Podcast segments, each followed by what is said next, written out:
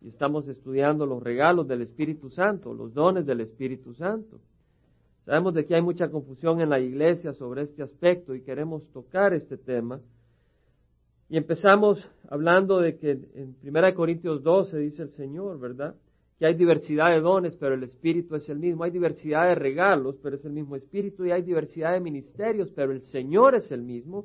Y hay diversidad de operaciones, pero es el mismo Dios el que hace todas las cosas en todos. Y a cada uno se le da la manifestación del Espíritu para el bien común. El Espíritu Santo se manifiesta y nos da dones, y esos dones se manifiestan para el bien común. No es para una persona, es para el bien de toda la congregación, aunque se derraman en cada una de las personas. Por eso en 1 Corintios 12:7 a cada uno se le da la manifestación del Espíritu para el bien común. Y estuvimos estudiando sobre la palabra de sabiduría la semana pasada, empezamos el domingo antepasado hablando sobre eso, pero es un tema bien importante poder digerir y discernir cada una de estas, cada uno de estos dones. Vimos que en el versículo 8 dice que a cada uno les dado palabra de sabiduría por el Espíritu y a otro palabra de conocimiento según el mismo Espíritu. Ahora, la palabra de sabiduría, y vamos a volver a enfatizar, es necesario realmente entender estos dones conocerlos, para que no seamos ignorantes de ellos, poder meditar en lo que significa. Y hablamos la vez pasada que la sabiduría consiste en un entendimiento de lo que es verdadero, recto duradero, y consiste en la habilidad de tomar buenas decisiones, de ver las cosas como son, con luz verdadera, y poder actuar en base a ese entendimiento perfecto, no defectuoso y distorsionado. El mundo tiene un, conocimiento distorsionado y, y actúa en base a la oscuridad, no en base a la luz. Pero nosotros al tener al Espíritu Santo tenemos esa sabiduría por medio de la palabra del Señor para saber actuar en base a, lo que son las cosas, a la realidad, a lo duradero, a lo permanente y no a lo que se mira en oscuridad, distorsionado por Satanás y sus engaños. Hemos estudiado que la palabra de Dios nos da ese entendimiento, moldea nuestra mente y cuando la obedecemos y vemos el fruto de obedecer la palabra del Señor, nos ayuda a adquirir más y más esa sabiduría, como dijo el Señor, que la persona que escucha la palabra del Señor y la pone en práctica es como el hombre sabio que edifica sobre la roca. Pero el que solo la escucha y no la pone en práctica es como el que la edifica sobre arena y viene, el viene la tormenta, viene el agua, viene el viento y destruye la casa y grande su destrucción. Ahora a veces experimentamos situaciones confusas o difíciles y Dios por medio de su Espíritu nos da esa sabiduría sobrenatural para la situación específica. Y cuando decimos acá eh, de que necesitamos sabiduría, muchas veces lo que necesitamos es una palabra de sabiduría donde el Señor se la va a dar tal vez a algún hermano, alguna hermana, y nosotros podemos recibir esa sabiduría que viene del Señor para una situación específica. Podemos considerar, por ejemplo, algunos casos en la Biblia. Por ejemplo, el Señor Jesucristo y cuando hablaba de los últimos tiempos, dijo a, los discípulos de que ellos iban a ser perseguidos, pero que en sus corazones no prepararan de antemano cómo se iban a defender, porque yo os daré palabras y sabiduría que ninguno de vuestros adversarios podrá resistir ni refutar. Eso está en Lucas 21, 14 al 15. En otras palabras, el Señor está diciendo, ustedes conocen las escrituras, ustedes estudian las escrituras y cuando lleguen a ese momento donde los van a llevar a donde reyes o a donde personas y los van a obligar a, defenderse, no se preocupen que yo les voy a dar sabiduría para saber qué decir. Y no van a poder refutarle. En otras palabras, el Señor, el Espíritu Santo, le iba a dar a su pueblo, a sus discípulos, palabra de sabiduría. Y vimos también, por ejemplo, cómo Salomón recibió palabra de sabiduría.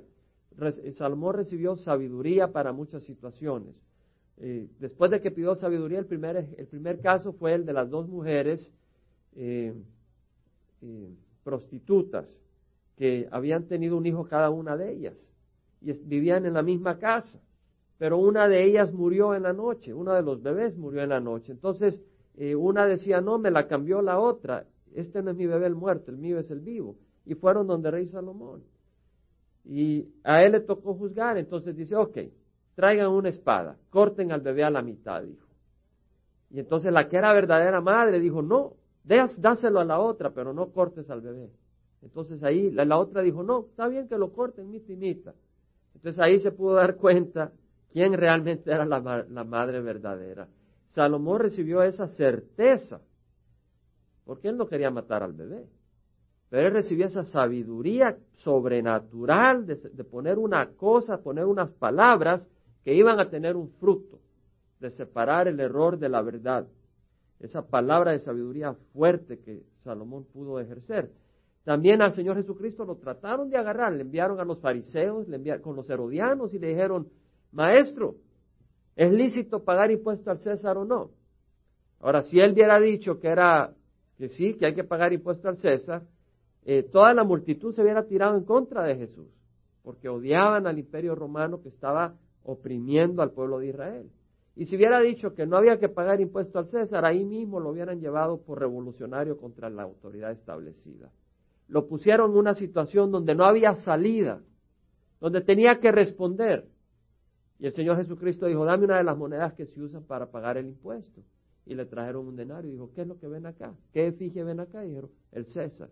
Y el Señor le dice, dad al César lo que es del César y dad a Dios lo que es de Dios. Ellos se quedaron confundidos. Dios le dio a Jesús esa palabra de sabiduría en el momento oportuno donde no había salida. Y la iglesia necesita de esta sabiduría y Dios da palabra de sabiduría a su iglesia. Primero nos da su palabra, pero hay situaciones donde tenemos la palabra del Señor, pero necesitamos cómo vamos a responder ante esta situación y el Señor va a dar sabiduría. Va a dar una palabra de sabiduría y la va a dar a veces a través de un hermano, no siempre va a ser a través del pastor. A través de un hermano el Señor va a levantar a alguna persona que le va a dar alguna palabra de sabiduría. Dios nos ha prometido dar sabiduría.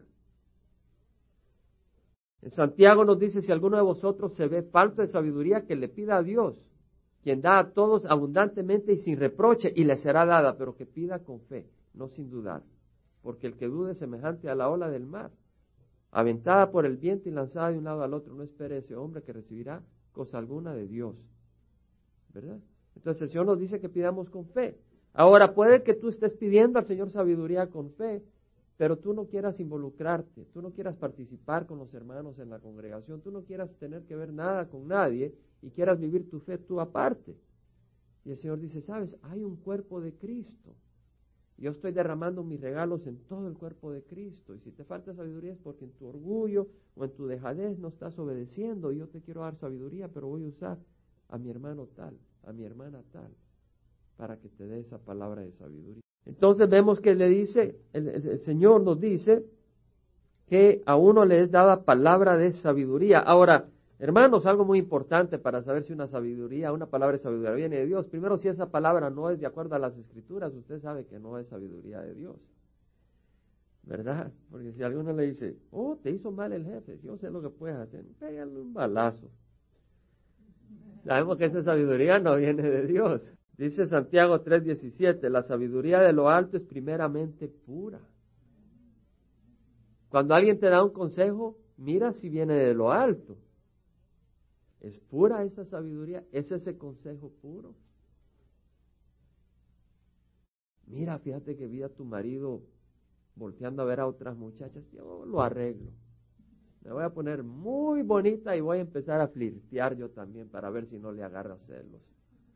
Esa sabiduría no viene de lo alto, pero así actúa el mundo, ¿verdad? Por eso estamos en el despelote que estamos.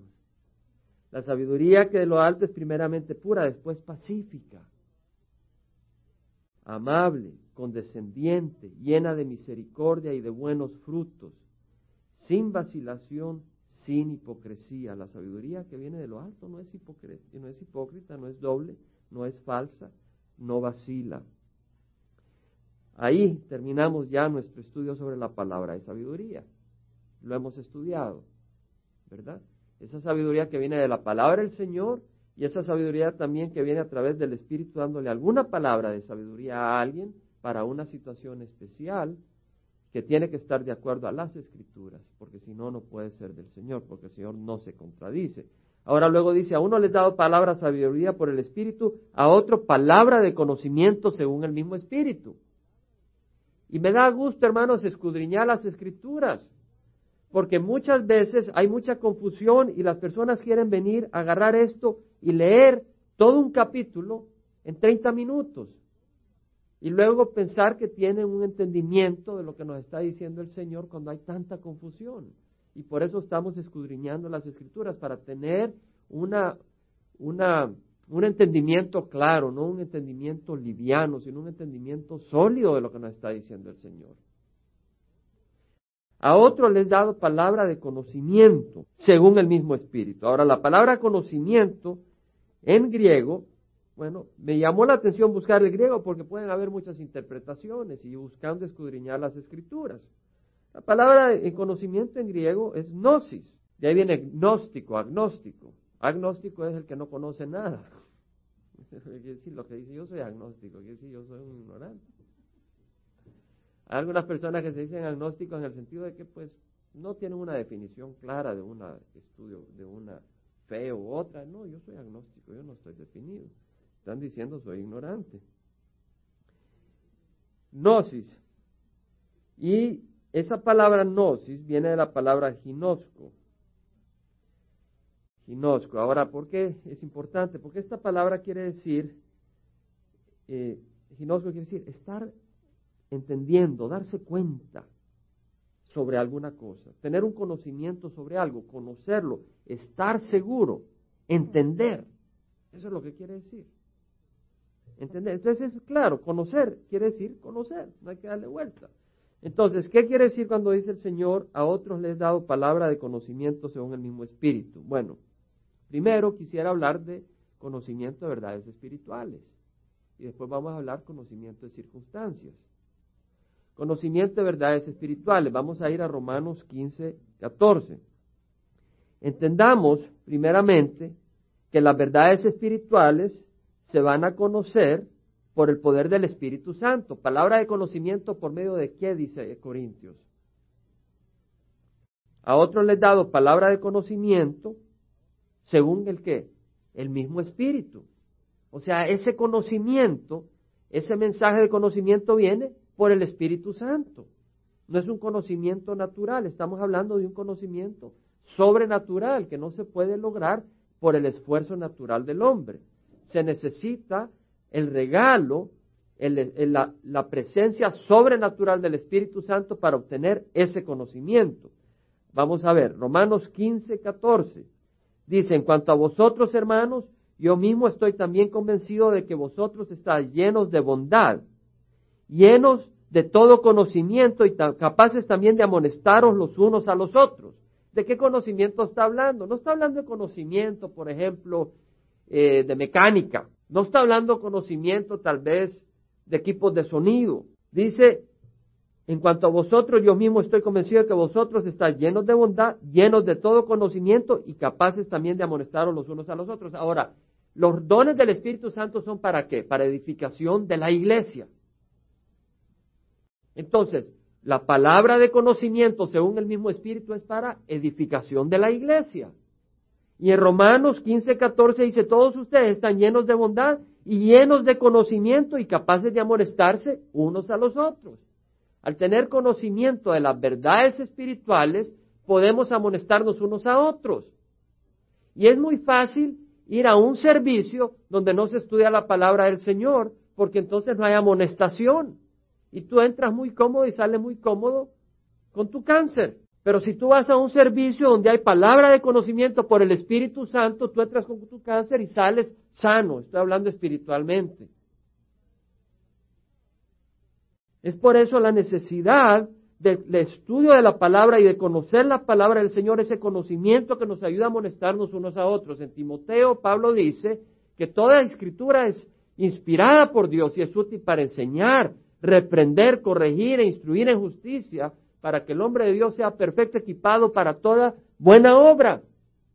Entonces la palabra del Señor nos equipa para hacer buenas obras. Y esas buenas obras consisten en exhortarnos también unos a otros para que cada uno de nosotros esté con las cargas al suelo y con la fuerza de poder hacer buenas obras. Y no estamos hablando de fuerzas físicas, sino fuerzas espirituales. Entonces vemos pues de que Pablo habla acá de ese conocimiento y la palabra que usa acá es gnosis también. Gnosis. Entonces, ahora veamos de que primero hay que tener bondad. antes de amonestarnos unos a otros. Debemos de amonestarnos en un espíritu de bondad. Di la verdad en amor, dijo Pablo. Tenemos que compartir la verdad en amor. Ahora, hermanos, entendamos de que se necesita el don del Espíritu Santo para entender y tener ese conocimiento de las Escrituras. Porque dice el Señor a través de Pablo en 1 Corintios 2.14, el hombre natural no acepta las cosas del Espíritu de Dios, porque para él son necedad y no las puede entender porque se disciernen espiritualmente. Quiere decir que la palabra del Señor no la podamos aceptar si no tenemos el Espíritu de Dios. Para poder entender estas cosas, si yo agarro la Biblia y yo la entiendo es porque el Espíritu Santo me abre la mente para entender estas verdades espirituales. El Señor Jesucristo se encontró con los saduceos, que tenían las escrituras, pero no las respetaban, no la honraban, porque no creían en la resurrección de los muertos, no creían en los ángeles, y trataron de probar al Señor Jesús, queriendo, según ellos, mostrar lo ridículo que era pensar que iban a resucitar los muertos y le quisieron poner un ejemplo de una mujer que su hombre, su esposo se murió y entonces se casó con el hermano y se murió y con el otro y con el otro se terminó casando con los siete. Y dice, al final de la resurrección, esposa de quién va a ser. Querían reírse del Señor Jesús. Y el Señor Jesús le contestó, estáis equivocados por no comprender las escrituras ni el poder de Dios. No les dijo, estáis equivocados por no tener las escrituras. Le dijo, estáis equivocados por no comprender las escrituras ni el poder de Dios. Para comprender las escrituras necesitamos el Espíritu Santo. Ellos estaban equivocados, quiere decir que no conocían verdaderamente la verdad, no tenían, tenían un conocimiento distorsionado, desviado, infectado, defectuoso, malogrado, abortado. No tenían un conocimiento sano. Ese conocimiento viene por el Espíritu de Dios. Entonces necesita ese conocimiento espiritual por el Espíritu de Dios. Ahora, todos los que hemos recibido a Cristo tenemos el Espíritu Santo. Todos los que hemos recibido a Cristo somos sellados por el Espíritu Santo.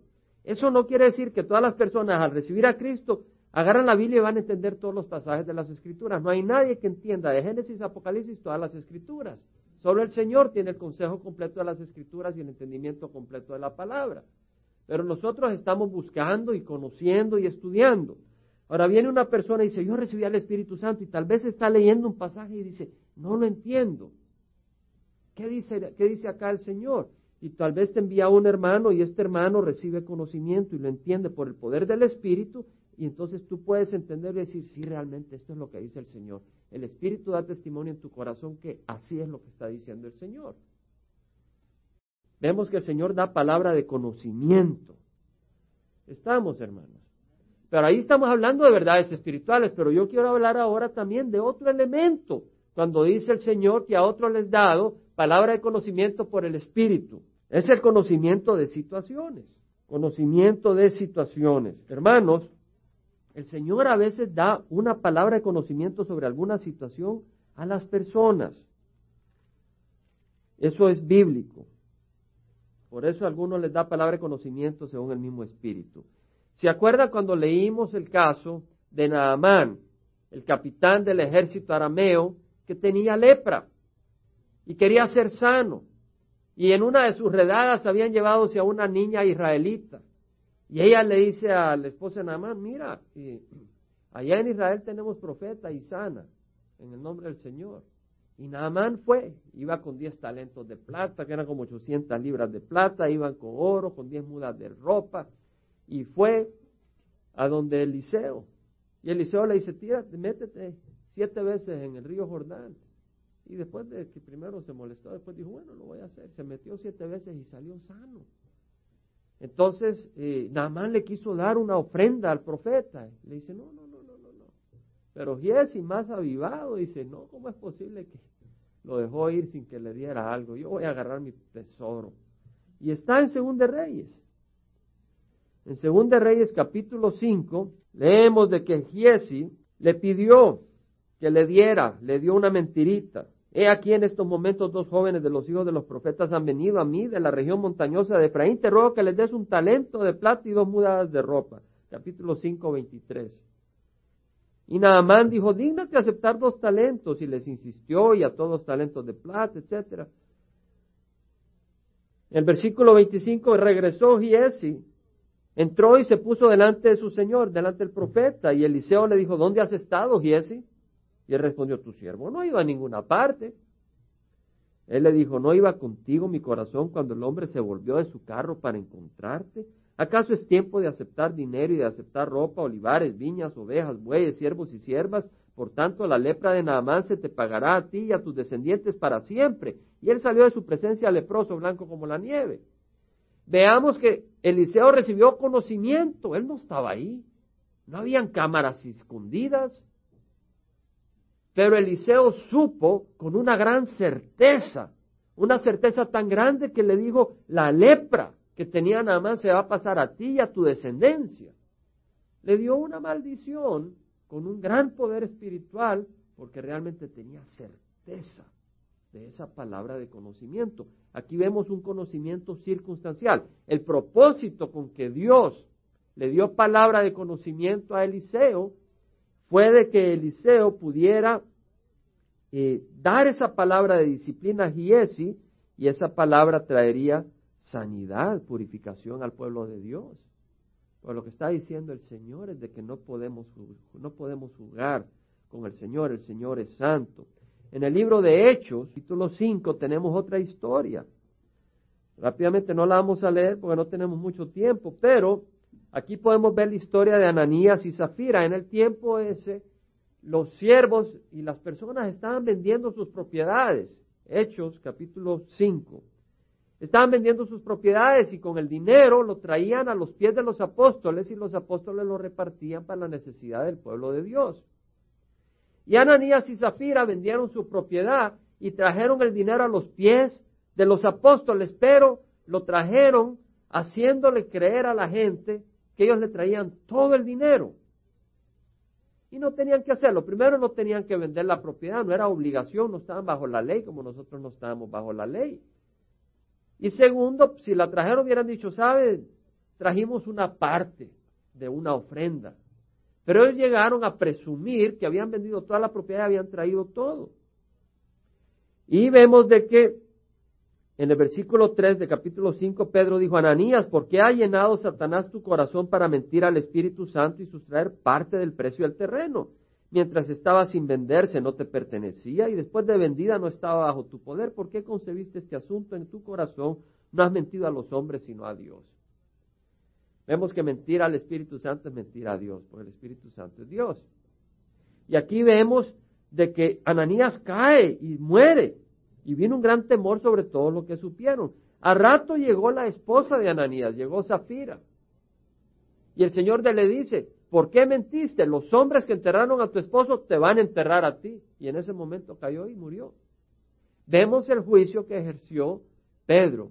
Tuvo palabra de conocimiento de que Ananías y Zafira habían mentido. Una vez más, ante el juicio de Dios hubo temor de Dios, hubo respeto de Dios, hubo purificación de la iglesia. Imagínense que en la iglesia en estos días, cuando alguien está presumiendo lo que no es, muere ahí nomás rápido, la, rápido lo que ocurre en la televisión y en las congregaciones. Yo creo que todos nosotros nos moriríamos también.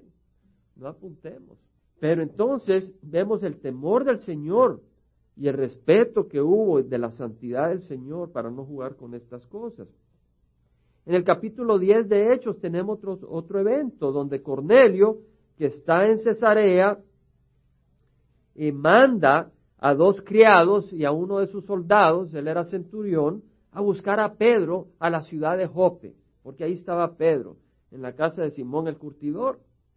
Y Pedro recibe una visión del cielo, donde ve todos estos animales inmundos bajar y le dice, come. Y él dice, ¿cómo voy a comer de esto? Es inmundo. Le dice, Señor, come tres veces.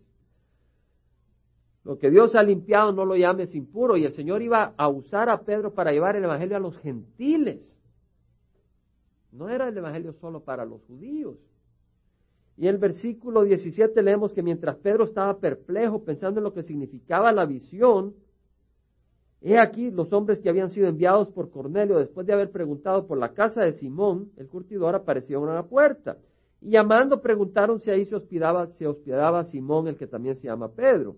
Mientras Pedro meditaba sobre la visión, el Espíritu le dijo, mira, tres hombres te buscan. Tres te buscan. Levántate pues, desciende y no dudes en acompañarlos porque yo les he enviado. Pedro hubiera dudado ir a la casa de un gentil, entrar a la casa de un gentil y llevar el evangelio. Bueno, ¿qué, es esto? Pero el Señor le dice, baja, y ahí los, le dio una palabra de sabiduría, y Pedro bajó y ahí estaba. Pedro descendió a donde estaban los hombres y les dijo, he aquí, yo soy el que buscáis. O sea, que llegaron a la puerta, venimos a buscar a Pedro, y en lo que estaban hablando, baja Pedro, aquí estoy. O sea, esa palabra de conocimiento, de circunstancia para confirmar en Pedro y en los enviados el poder de Dios para edificación de la iglesia. En otro caso, en Hechos capítulo 18, leemos una situación en que Pablo recibe palabra de conocimiento. Pablo se encontraba en la ciudad de Corinto y dice que por medio de una visión durante la noche el Señor dijo a Pablo, no temas, sigue hablando y no calles porque yo estoy contigo y nadie te, atacará, para hacerte daño, porque yo tengo mucho pueblo en esta ciudad. Y se quedó ahí un año y seis meses enseñando la palabra de Dios entre ellos. El Señor le dio conocimiento de que había mucho pueblo en esa ciudad. Le dio conocimiento. En otras palabras, imagínense que el Señor viene acá y nos dice, hay mucho pueblo en tal calle en la ciudad de Orange vamos a estar tocando todos los días. Le dio conocimiento para que él perseverara y se quedó ahí un año y medio predicando la palabra. El Señor le dijo, aquí tengo pueblo, aquí predica la palabra, le dijo el Señor. Conocimiento, un conocimiento especial. Y el Señor hoy en día también da palabra de conocimiento circunstancial. Oía el caso de un señor que estaba en el tren iba no sé para dónde y se levantó y se fue a la cafetería del tren a comer y entabló una conversación con alguien.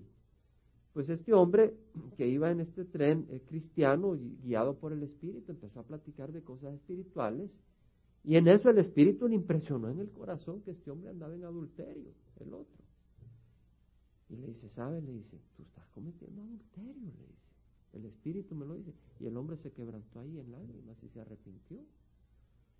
Ahora usted no le dice a un extraño, tú estás viviendo en adulterio, a menos que el Señor se lo ponga en su corazón.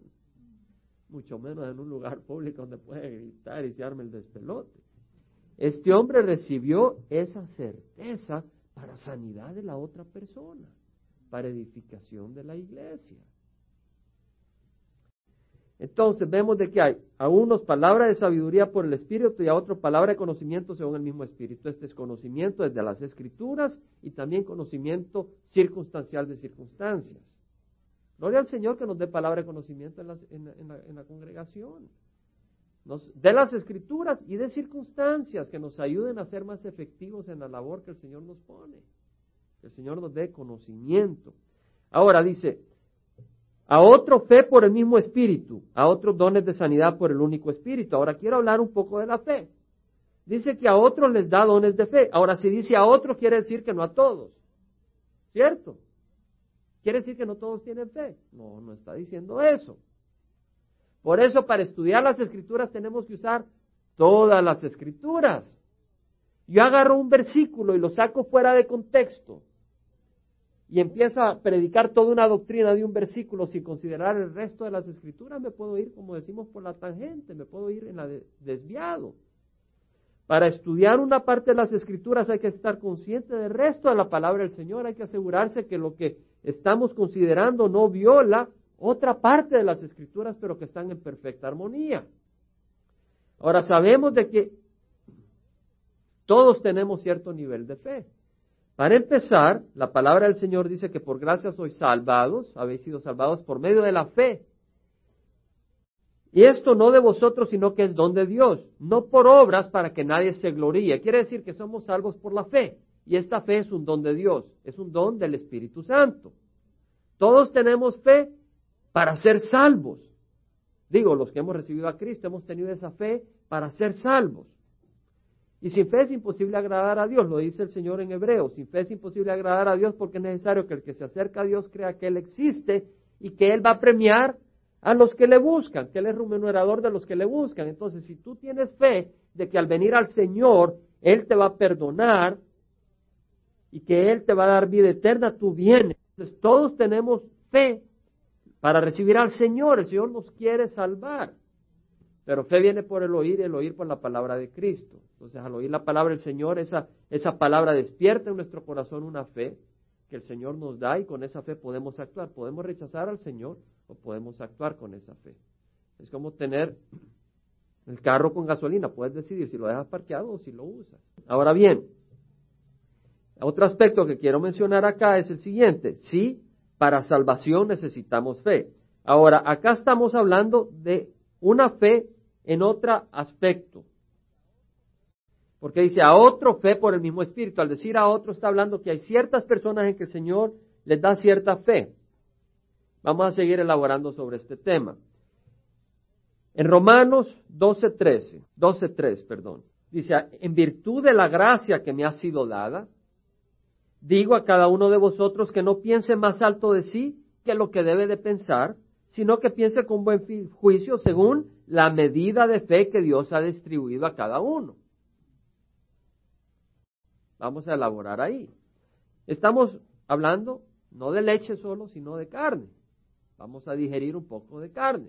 En base, debido a la gracia, por la gracia, es decir, la gracia son las riquezas que Dios nos da que no merecemos por la sangre de Cristo en la cruz, esas riquezas, esos dones. La gracia que me ha sido dada, digo a cada uno de vosotros que no piense más alto de sí de lo que debe de pensar. Consideremos esto, hermano, aquí hay mucho, mucha enseñanza. Fíjese que dice que no pensemos más alto de lo que debemos de pensar, sino que piense con buen juicio según la medida de fe que Dios ha distribuido a cada uno. Sabemos que todos somos hijos de Dios. Estamos. Los que hemos recibido a Cristo, por supuesto. Somos hijos de Dios. Y tenemos esa fe para saber que somos hijos de Dios. Pero si vengo yo y digo, ok, somos hijos de Dios, gloria al Señor, eh, voy a ir a un estadio donde hay 300 mil personas y voy a predicar. Y el Señor tal vez no me ha dado esa fe para hacer eso. Entonces estoy haciendo mal. Porque no estoy actuando en base a una fe que el Señor me ha dado, sino que estoy actuando en base a mi imaginación, a mis propios pensamientos desordenados. ¿Verdad? Eh, yo no sé tocar un instrumento, no tengo el regalo de, alabanza y digo, no, pero hay que tener fe. ¿verdad? Y el Señor no me ha dado ese don, entonces yo estoy ejerciendo un don con una fe que el Señor no me ha dado. Estoy haciendo mal. Debemos de ejercer los dones de acuerdo a la fe que el Señor nos da. Entonces, si yo estoy enseñando acá, es porque el Señor me ha dado el don de la enseñanza, que es un regalo que Él me ha dado, y me da la fe para ejercerlo. Si no tuviera fe para ejercer el don de enseñanza, no ejercería el don de enseñanza. Pero si sé que es del Señor, tengo esa fe, lo ejerzo de acuerdo a la fe que el Señor me ha dado. Si alguien tiene el don de evangelismo, debe de ejercer ese don de acuerdo a la fe que el Señor le da. Y si ese don de evangelismo el Señor le da fe para que sea personal con dos o tres personas, esa persona no debe ir a pararse a cien mil personas a menos que por algún motivo muy especial el Señor le diga que haga eso. Debemos de ejercer los regalos de acuerdo a la fe que el Señor nos da. Fe no es imaginarse lo más loco o, hacerlo loco, lo desordenado. Fe es un regalo de Dios. Y es específica y debemos de actuar en base a la fe que el Señor nos da. Entonces, en Romanos nos dice el Señor, en virtud de la gracia que me ha sido dada, digo a cada uno de vosotros que no piense más alto de sí de lo que debe pensar, sino que piense con buen juicio según la medida de fe que Dios ha distribuido a cada uno. Ahora, hermanos, cuando Eliseo recibió fe, cuando recibió el regalo de ese conocimiento, esa palabra de conocimiento la ejercitó con fe. Le digo a Giesi, sobre ti caerá la lepra. Cuando Pedro recibió palabra de conocimiento, ese regalo requiere fe. Y recibió la fe para saber que era del Señor. Y le dijo a, a, a Zafira, los que, traje, los que enterraron a tu esposo van y te van a enterrar a ti. Recibió la fe para ejercitar ese regalo. Cada regalo requiere fe. Si tú te paras a tocar la guitarra porque sientes que el Señor te ha dado ese regalo, lo ejercitas con fe. Porque sabes que el Señor te ha dado ese regalo para ejercitarlo para la gloria del Señor. Entonces dice acá, así como en un... Ahora, veamos que lo que esa fe no quiere decir que yo soy no necesito a nadie. Esa fe no quiere decir de que todo lo que tengo que hacer es, pues, el Señor me da mi todo, yo ahí en mi casita vivo mi fe y ya estuvo, porque tengo fe para vivir por mi propia cuenta. Eso no es lo que está diciendo. Dice, así como en un cuerpo tenemos muchos miembros, pero no todos los miembros tienen la misma función, no todos los miembros tienen la misma función. La mano, trata de caminar con las manos. Poquito difícil, algunos lo hacen, pero yo no puedo, me caigo. Para empezar, no me logro parar con las manos. Tenemos muchos miembros, pero no todos tienen la misma función. Así nosotros, que somos muchos, somos un cuerpo en Cristo e individualmente miembros los unos de los otros. Quiere decir que unos tenemos unos regalos para edificar a la iglesia, otros tienen otros regalos para edificar a la iglesia. Somos unos de otros. Quiere decir de que Dios no pone todos sus dones en una persona. Dios no derrama todos sus dones en el pastor o en el, hermano encargado del ministerio de la alabanza o en el, hermano encargado de esto, la hermana. Dios los derrama en toda la iglesia. Y sería un error muy grande que la iglesia espere que todos los regalos de Dios están en un hombre o en una mujer. La cabeza es el Señor y la plenitud está en el Señor y en toda la iglesia. Ahora dice, pero teniendo dones que difieren, según la gracia que nos ha sido dado, usémoslo. Si el de profecía, uses en proporción a la fe. Si el de servicio, en servir. O el que enseña en la enseñanza. Recuerdo cuando estuve en Guatemala en 1988. Estuvimos en dos iglesias donde pasé al frente para que oraran por nosotros. Me sentí motivado. Y las personas mencionaron algunas palabras y yo consideré en mi corazón, por fe, el Señor me dio fe de creer que esas palabras realmente eran del Señor. Y fueron del Señor. he, ido comprobando más y más que han sido del Señor.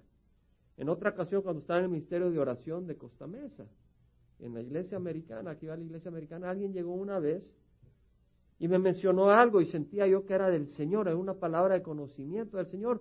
Pero como hay tanta confusión, quise probarlo y pude comprobar que es del Señor a través del tiempo. ¿Verdad? Podemos probar las cosas y en algunas situaciones tenemos esa fe y decimos, esto es del Señor. Dice, si el de servicio en servir o el que enseña en la enseñanza, el que exhorta en la exhortación, el que da con liberalidad, el que dirige con diligencia, el que muestra misericordia con alegría, no esperes que el que tiene el, don de profecía ejerza el de enseñanza, a menos que también tenga el don de enseñanza. Y no esperes que el que tiene el don de enseñanza tenga la misma, el mismo don que el que exhorta, o el que exhorta que tenga el mismo don que el que da con liberalidad. Debe ser en base al don que el Señor le da a cada uno. Pero tú no puedes decir, bueno, yo no doy nunca porque el Señor no me dio ese don. Yo creo de que eso estaríamos equivocados porque el Señor nos ha dado a su Hijo Jesucristo. Estaba hablando con una persona esta semana y me dice, ¿qué, qué dices, Jaime? Tengo que dar el diezmo hoy. Y no le respondí, pero estudiamos sobre lo que significaba dar. Lo que significaba el dar en el Antiguo Testamento. Y me dices, Jaime, pero no me estás respondiendo. Le digo, ¿sabes? No te estoy respondiendo porque quiero que la respuesta venga de Dios. Y en la conversación que estamos teniendo puedes saber la respuesta de Dios. No estamos buscando lo que piensa un hombre, estamos buscando lo que el Señor nos está diciendo. ¿Por qué damos? Tenemos que tener esa libertad, pero hay algunas personas que dan con una liberalidad muy grande, otras que exhortan, otras que, que, sirven con un servicio. Hay un hermano en la iglesia americana que tiene un espíritu de servicio increíble en la Isios. Esa persona anda de arriba para abajo todos los días en lo que ve que puede hacer cargando, descargando, llevando, no llevando, increíble, un servicio increíble. Sé que tiene un tiene ese regalo, ese, esa, ese don, esa entrega. No quiere decir que nosotros no sirvamos, pero unos tienen un don con, con mayor liberalidad que otros. Ahora, todos nos necesitamos, hermanos, ¿qué puede hacer el brazo si está despegado del hombro? No puede hacer nada. No necesitamos, ¿de qué sirve que esté muy bien el brazo si está despegado del cuerpo? Ahora, todos debemos de ejercer fe para el don que estamos llevando a cabo. Estamos, hermanos. Lo tenemos que ejercitar con fe. Ahora, siento que aquí, cuando el Señor está diciendo a otro, les he dado fe por el mismo Espíritu, creo también que el Señor nos está hablando de esa fe que es necesaria, que el Señor va a derramar a veces en ciertos siervos, ciertas siervas, que son muy vital. Por ejemplo, en Romanos 8, 24, 25, dice, en esperanza hemos sido salvos, pero la esperanza que se ve no es esperanza, porque ¿por qué esperar lo que uno ve? Si tú, a ti te dicen, te ganaste un carro, y ahí te lo llevan a la, a, la, a la puerta y tú dices, estoy esperando. ¿Cómo vas a estar esperando si ya te lo dieron, ya lo viste? La esperanza que se ve no es esperanza, pero nosotros somos salvos por fe. Y esa fe va ligada a una esperanza, porque tú crees que por la muerte de Cristo en la cruz, tú vas a resucitar. Ahora, tú te ves que ya resucitaste, ¿no? Pero tú tienes esperanza en lo que no has visto. Tú tienes esperanza que vas a resucitar por fe.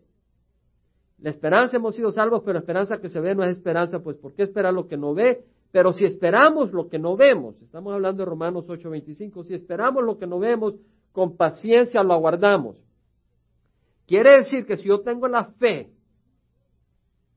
que me hace saber que el Señor me va a bendecir al final del camino.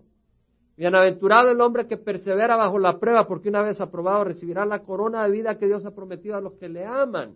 Si tú crees en eso, tienes esa fe fuerte, tú vas a perseverar y vas a esperar hasta el momento como aquella persona que está trabajando en el campo y espera la lluvia tardía para ver esa cosecha y tiene fe, no se desespera. Fe es la certeza de lo que no se ve, la certeza de lo que se espera, la convicción de lo que no se ve. Entonces, muchas veces en tu vida, en tu vida vas pasando por un momento difícil y es como que la esperanza se te empieza a agüitar, como decimos. Como que la esperanza se empieza a desinflar. Como que ya tu cara se te pone apachurradita. Y eso que conoces al Señor te bautizó Chuck Smith, nadie menos. No importa quién te bautice, importa quién, quién, a quién tienes en el corazón. No es el instrumento. Te puede bautizar el Papa. Lo importante es que te bautice alguien que conoce el Evangelio y que tú lo recibas con esa fe. No es el instrumento. Necesitamos muchas veces esa fe. Y tal vez la congregación, o tal vez tu familia, o tal vez tu vida, o tal vez en el trabajo hay un desánimo y el Señor viene y levanta a alguien con una gran fe y viene a tu lado y te levanta y te dice una palabra. Dice, Jaime, ¿qué haces en el suelo? O Rocío, o Lucía, o Pedro, ¿qué haces ahí desanimado? Y queda de las promesas del Señor y te empieza a hablar la palabra del Señor y ya te empiezas a animar. Ya te empiezas a sentir fuerte. El Señor te envía a alguien con una fe, una palabra de fe que te anime. O tal vez tienes alguna dificultad y ves a alguien que actúa con fe en su dificultad, con una gran fe, en una dificultad más grande. Y tú al ver ese fruto, tú te animas en tu propia dificultad para edificación de la iglesia. Esa esperanza que se alimenta de esa fe nos va a llenar de gozo y de paz. En Romanos 15:13 dice, el Dios de la esperanza os llene de todo gozo y paz en el creer, para que abundéis en esperanza por el poder del Espíritu Santo. 15, Romanos 15, 13. El Dios de la esperanza os llene de todo gozo y paz en el creer. Esa fe. Entonces acuérdate que a otros le da fe por el mismo Espíritu. Vas a ver algunos hermanos que tal vez pasan por situaciones muy difíciles y los verás con una fe muy grande y esa fe va a animar a otros que tal vez tienen dificultades más pequeñas a caminar y a esperar. Padre Santo, venimos ante ti, vamos a pararnos. Venimos ante ti, Señor, dándote gracias por tu palabra, Señor, que no la tomamos livianamente, sino que la digerimos, como dice tu palabra, que, que nos esmeremos, que busquemos con diligencia presentarnos ante Dios aprobado, como un buen obrero que sabe y maneja la palabra de verdad. Señor, que conozcamos esta palabra y la entendamos y sepamos lo que tu palabra dice cuando a uno le has dado palabra de sabiduría, a otro palabra de conocimiento, a otro fe por el mismo Espíritu, Señor. Que entendamos esto, Señor, ese conocimiento que viene por tu Santo Espíritu. Padre, confirma en el corazón de cada uno de nosotros el estudio que hemos tomado, Señor. Sabemos de que es un esfuerzo eh, venir y prepararnos y buscar, pero Señor, ese como el mismo esfuerzo de masticar, Señor, un banquete, Señor. Sí, requiere un esfuerzo, pero qué delicia, Señor. Y así con tu palabra, más deliciosa, Señor, más dulce que la miel. Padre, rogamos que esta palabra nos limpie, Rogamos que esta palabra nos preserve del error doctrinal, Señor. Rogamos que esta palabra nos fortalezca, así como el pan fortalece nuestro cuerpo. Señor, que esta palabra nos dé sabiduría, nos dé conocimiento, nos dé fe, porque la palabra viene por el oír y el oír por la palabra de Cristo. La fe viene por el oír y el oír por la palabra de Cristo. Señor, te rogamos que derrames en tu iglesia palabra de sabiduría, palabra de conocimiento, conocimiento de la palabra de Dios, conocimiento de circunstancias que nos van a preparar para ser más efectivos en nuestra obra en la congregación. Y también, Señor, que nos des ese don de fe, Señor, para poder saltar las cercas, para poder saltar los obstáculos que el enemigo pone en nuestra vida, Señor. Que tú, Señor, les des paz, les des fortaleza, les des fe, Señor, para que tengan esperanza y en esa esperanza puedan gozarse, Señor, en aquello que todavía no ven, como nuestro Señor Jesucristo, que por el gozo puesto enfrente de Él, soportó la cruz y su vergüenza, Señor. Padre Santo, derrama tu Santo Espíritu, bendice esta congregación. Te lo pedimos en nombre de Cristo Jesús. Amén. Dios les bendiga, hermanos.